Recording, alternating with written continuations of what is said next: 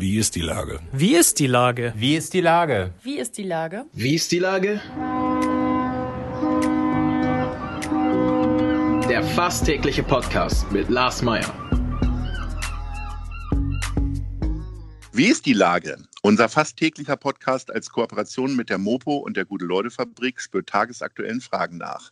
Macher, Musikerinnen, Models, Mütter und Politiker, genauso wie Schwestern, Schweißer, Freiberufler oder Helfer, kommen knapp 15 Minuten zu Wort.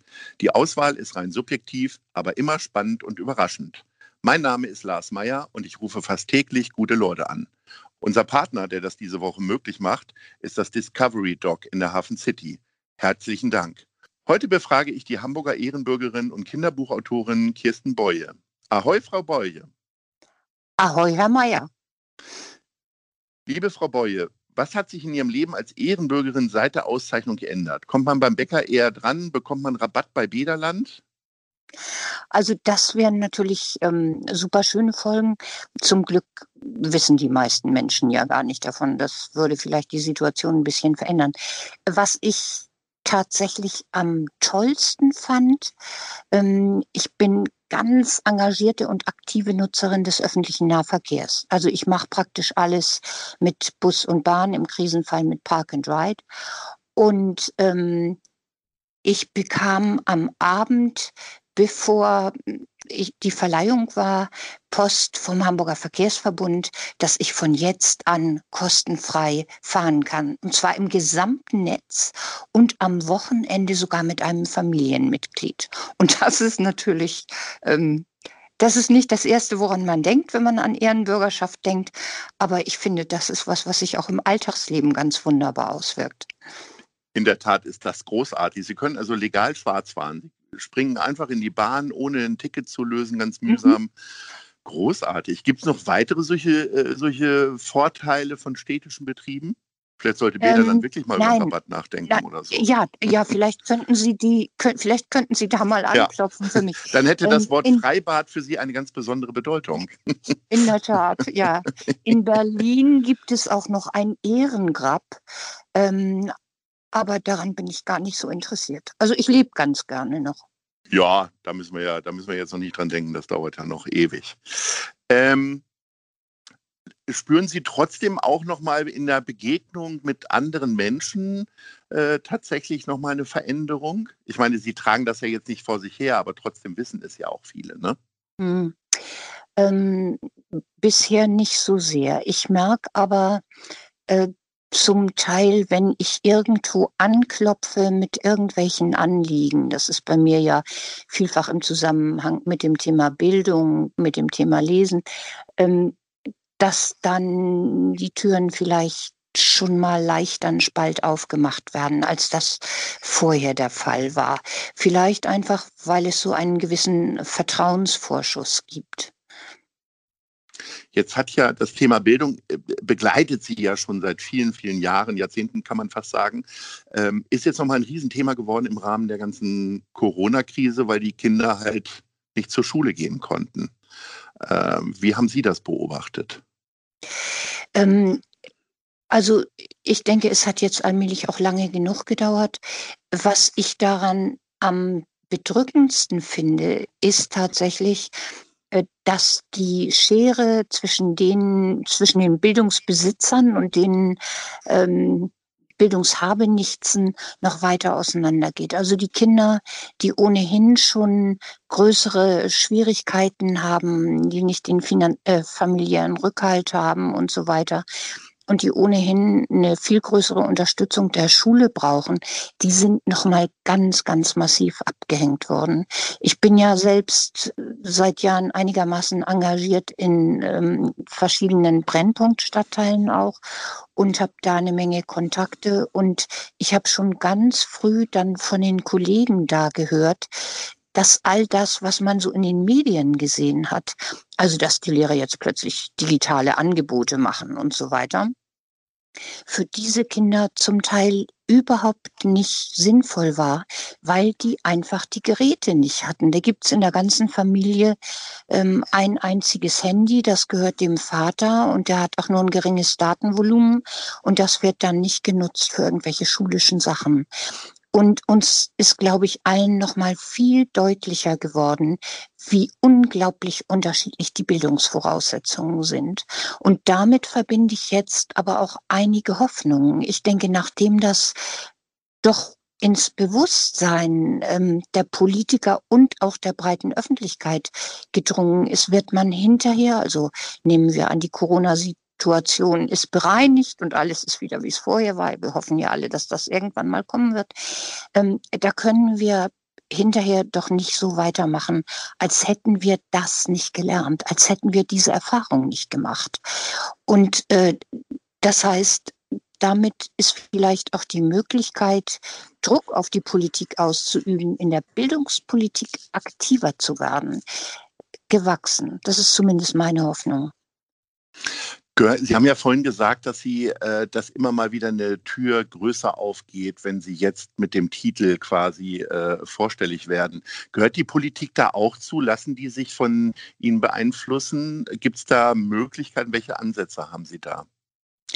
Also beeinflussen, glaube ich, ist ein viel zu starker Begriff. Ähm, mhm. aber mein Eindruck ist, Sie sind eher bereit zuzuhören. Und das ist ja schon viel. Ähm, wie bringen Sie die denn jetzt noch ins Machen?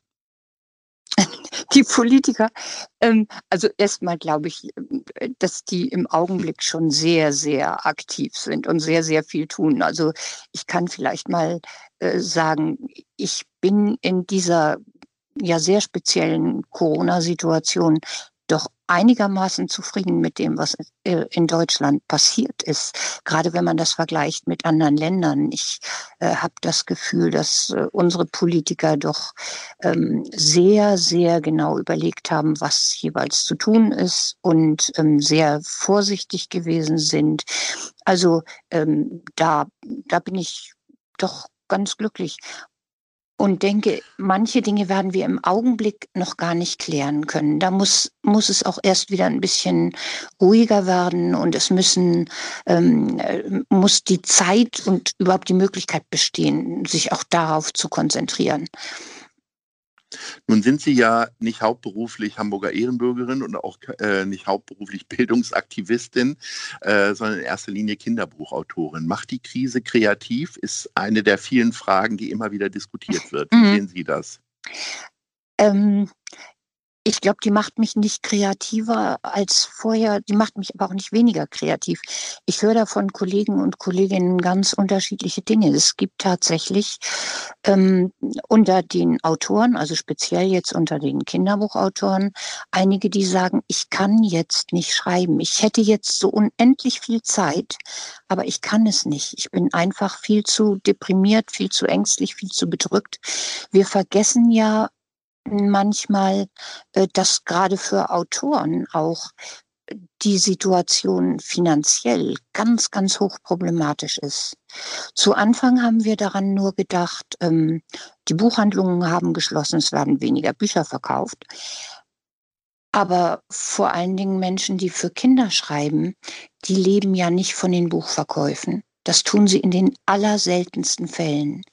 Kinderbücher sind höchstens halb so teuer wie Bücher für Erwachsene und Autoren verdienen immer prozentual und die Prozente, die ein Kinderbuchautor für ein Kinderbuch bekommt, sind sehr viel niedriger als die Prozente, die ein Erwachsenenautor bekommt. Also das heißt, bevor man vom Verkauf seiner Bücher leben kann, müsste ganz viel passieren. Und das heißt, die meisten Kinderbuchautoren und Kinderbuchautorinnen leben von den Einnahmen aus Lesungen. Und alle Lesungen sind jetzt seit drei Monaten weggebrochen. Die finden einfach nicht mehr statt. Und da nimmt doch auch allmählich die Panik zu. Mhm. Wie gerne gehen Sie denn jetzt noch auf Lesungen? Ich meine, das ist ja doch schon ein immer sich, immer sich wiederholender Vorgang.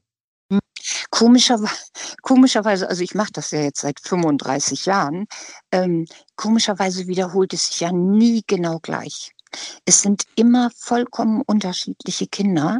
Die Fragen wiederholen sich zum Teil. Also es gibt so bestimmte Fragen, die werden, wenn die Kinder erstmal locker und entspannt sind und merken, sie dürfen hier alles fragen, was sie fragen möchten, ähm, dann kommen bestimmte Fragen eigentlich immer so. Die, die Frage nach, hast du einen Hund oder was ist dein Lieblingstier? Oder auch die Frage, da rollen dann die anwesenden Erwachsenen ein bisschen mit den Augen, was verdienst du? Also äh, das sind so ganz realistische Kinderfragen. Die, ähm, die wiederholen sich. Es gibt aber auch immer wieder spezielle Fragen und man kommt mit den Kindern ja auch immer so ein bisschen ins Gespräch. Und wenn wir uns jetzt vorstellen, wie unterschiedlich die Kinder in diesem Land sind, einmal altersmäßig, es macht ja einen Unterschied, ob ich Sechsjährigen vorlese oder ob ich 14-Jährigen vorlese. Das sind ja vollkommen unterschiedliche Gesprächssituationen. Dazu kommt die unterschiedliche soziale Situation, die sich bei Lesungen auch sehr, sehr äh, deutlich bemerkbar macht. Zum Teil habe ich es mit Kindern zu tun, die haben unglaublich viel schon gelesen. Da bin ich geradezu erschüttert und die stellen mir hochprofessionelle Fragen, die ich in dem Alter nie hätte stellen können. Ähm, und zum Teil habe ich es mit Kindern zu tun, die haben in ihrem Leben noch kein einziges Buch gelesen und haben vielleicht auch Angst davor. Und das heißt, jede Lesung ist wieder ganz, ganz neu und anders. Und das genau ist ja auch das Spannende daran. Und das ist auch das, was mir im Augenblick sehr fehlt. Sie sind ja äh, ein äh, wichtiger Teil von Einer kommt alle machen mit. Ein Ständchen für die Helferinnen, wo wir ähm, ab heute Abend auf mopo.de und hamburg.de Geld einsammeln für die Pflegerinnen und Pfleger im Alten- und äh, Krankenbereich. Ähm, und Sie haben in der Elbphilharmonie gelesen für diese Sendung. Hm? Wie besonders und anders war das denn? total besonders und total anders. Ähm, ich hatte vorher noch nie in der Elbphilharmonie gelesen, kein Wunder, das ist ja eigentlich klar. Insofern war es ganz, ganz großartig, das mal zu erleben, aber natürlich unter vollkommen anderen Bedingungen. Ähm, die Elbphilharmonie war ja vollkommen leer.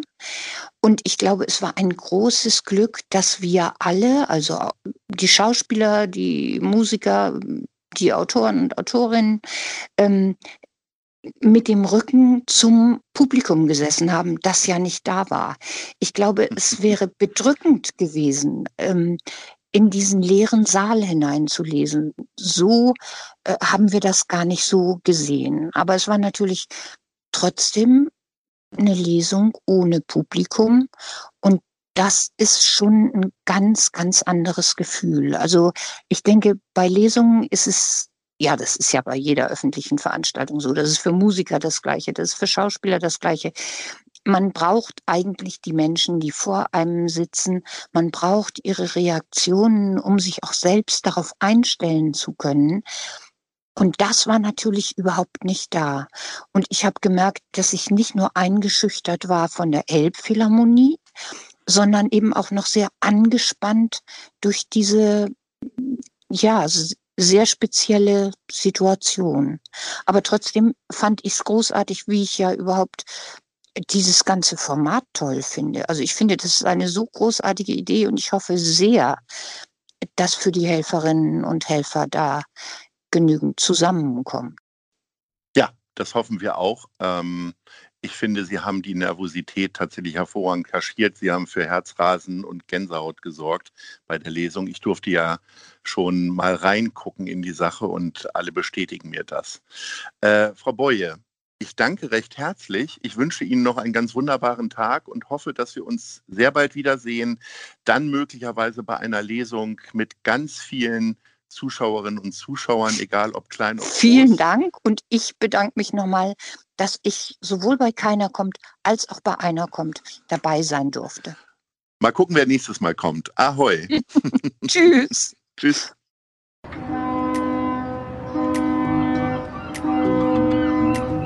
Dieser Podcast ist eine Produktion der Gute-Leute-Fabrik und der Hamburger Morgenpost.